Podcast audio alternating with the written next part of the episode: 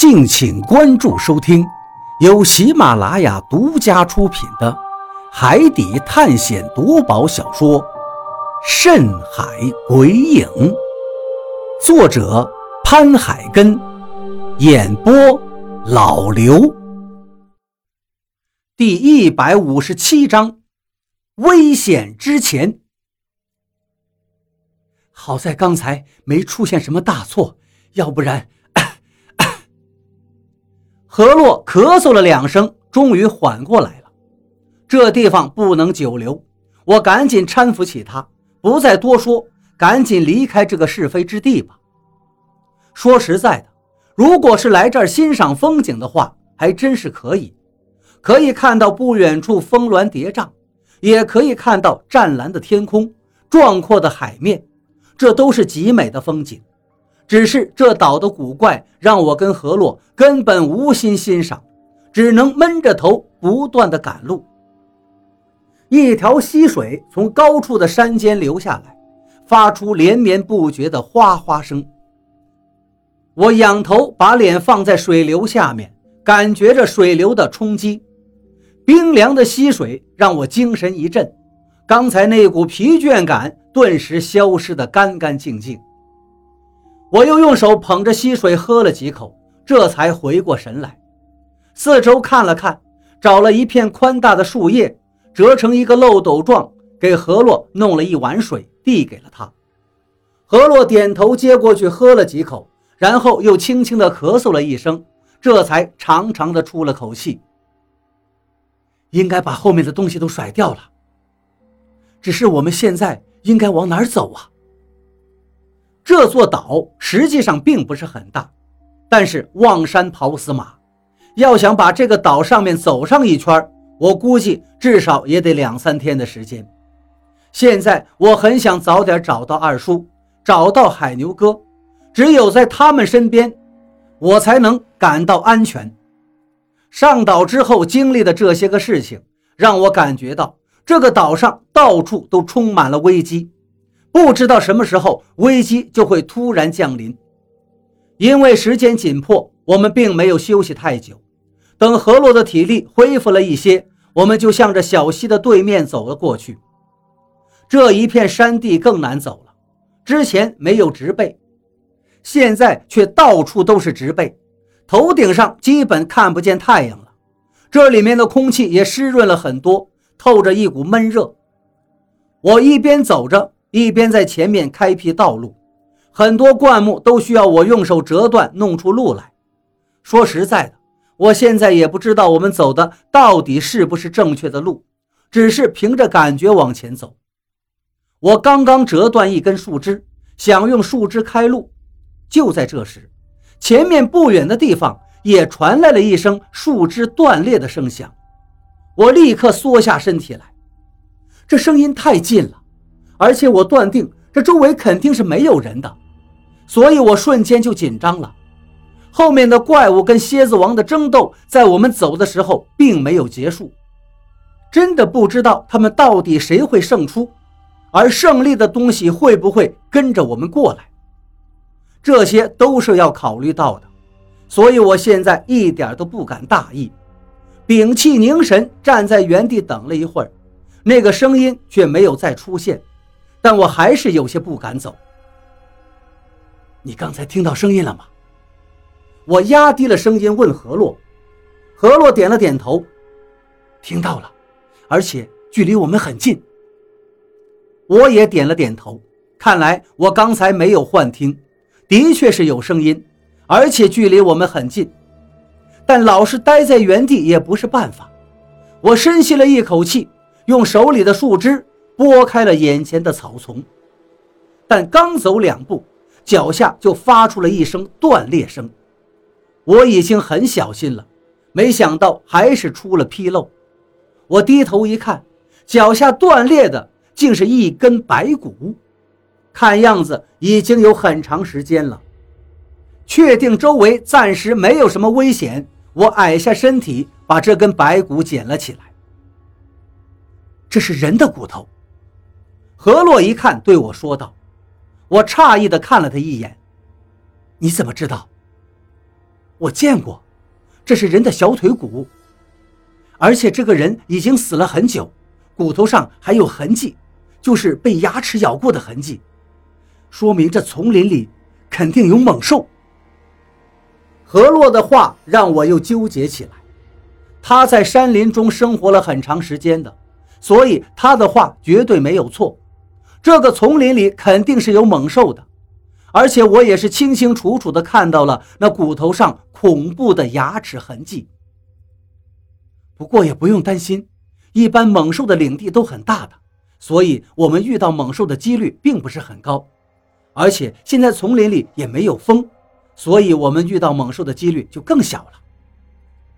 我没有说话，但是越发的担心了，因为刚才的那一声树枝断裂声刚消失不久。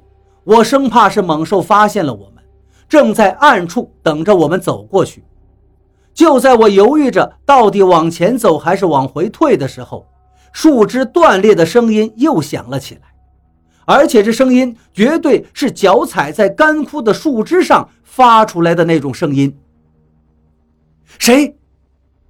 我心跳的厉害，忍不住叫了一声，同时手里拿的那根树枝越发的握紧了。那个声音还在继续，脚步声也在继续。终于，一个怪模怪样的东西从树后显露出了身影。我的心这才放了下来。这是一种动物，是一种头上长着羊角一样的动物。一般来说，长角的动物都是吃草的，所以应该不是何洛说的猛兽了。这个家伙就站在我们眼前不远的地方，我只能看到他露出一个脑袋来，很像是羊，甚至还有一副死羊眼的样子。他似乎带着一种蔑视的意味，但我总感觉他有些威胁，所以手里的棍子一点都不敢放松。忽然，这个东西动了，发出了一声类似羊叫的叫声，然后他头一低，就向我们奔跑过来。还没等我反应过来，他已经到了我们近前。我刚想拉着何洛躲开，但这时候却出了变故。这个家伙脚下好像是绊到了什么东西一样，一个踉跄就滚落在地，重重的摔倒之后，就从我们的面前滑了过去，然后撞到了不远处的一棵大树上。他往下跑的冲击力，再加上他身体的重量，全都挤压在他的身体上。这东西疯狂地在那棵树下挣扎着，想起来，但是我却看见他的口鼻中冒出来的鲜血，而且还有他肚子上面凹进去的一大块。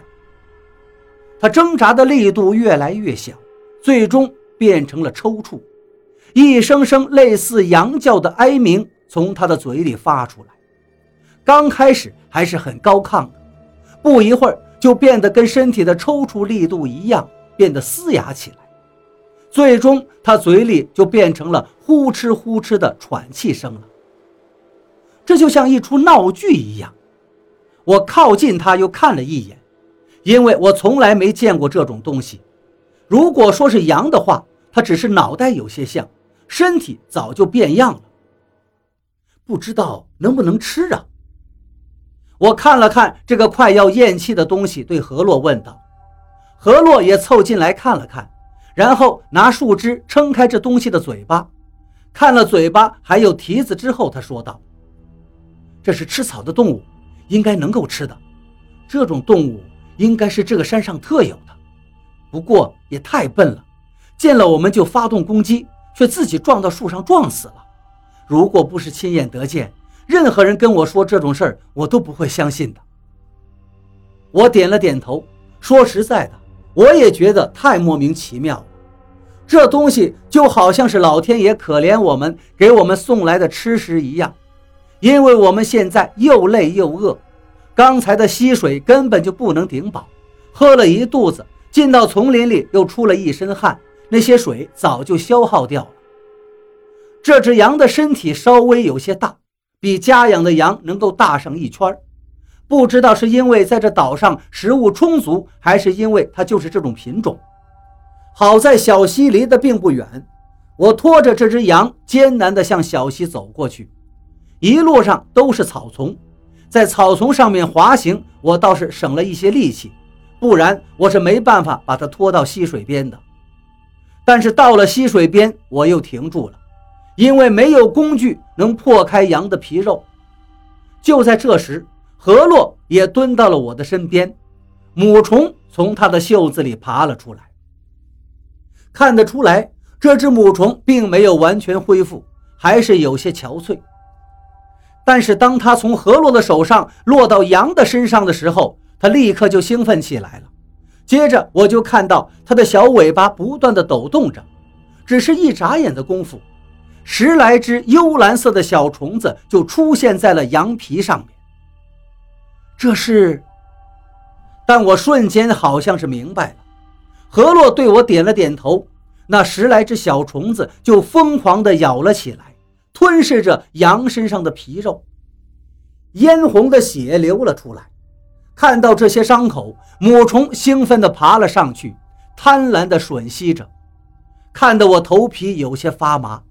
虽然之前这虫子救过我，但是看着它现在吞噬着这只羊，我还是有些无法接受。何洛上前抓住羊腿，使劲地一扯。更多的虫子就密密麻麻地跑到羊腿的根部，以肉眼可见的速度，那羊腿上面的肉开始减少，羊腿终于跟身体分开了。何洛把羊腿甩到一边的草地上，羊的身体好像小了一圈，但那母虫的身体已经胀大了一倍有余。终于，母虫好像是吃饱了，懒洋洋地张开翅膀飞向了河洛。剩下的小虫子也终于起飞，四散到了周围。剩下的东西我们也吃不完的，也带不走，而且这里面这么闷热，再多的肉也存放不了太久。你干脆把它们推到小溪里面，让它顺流而下吧。我应了一声。实际上我知道，这剩下的羊肉是不能留的，血腥味在不断的弥漫，过一会儿肯定会引来猛兽的。即便引不来猛兽，引来怪物的话，那也是相当的麻烦。